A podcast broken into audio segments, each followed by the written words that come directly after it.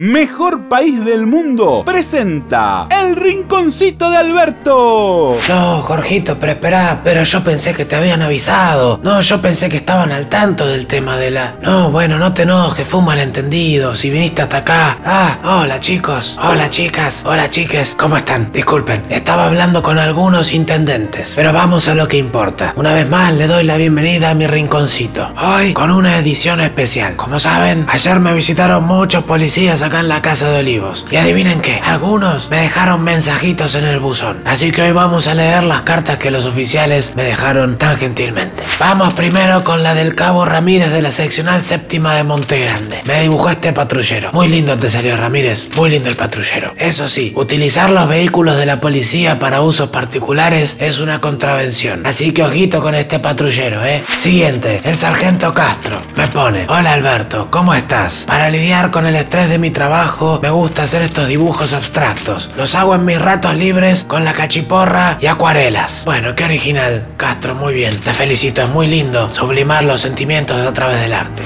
Para terminar, vamos con el albercito del día. Sapo, sapito, sapo, sapón. Los oficiales de la bonaerense se enojaron un montón. Algunos decían protestas, otros insubordinación. Yo maté dos pájaros de un tiro y te saqué coparticipación. Gracias, nos vemos la próxima. Un besito, chao. Mejor país del mundo.